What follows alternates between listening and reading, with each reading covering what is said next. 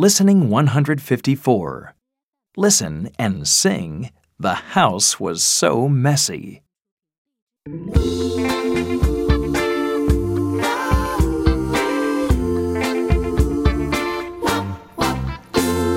Hello, Mom. The party was fun.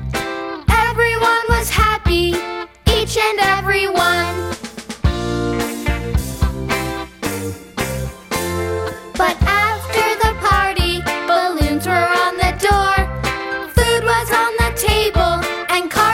On the floor.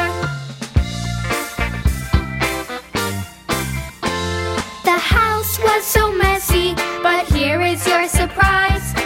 Open the door and open your eyes.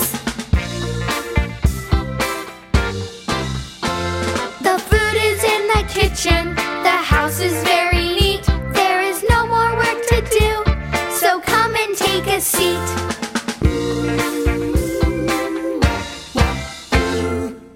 You.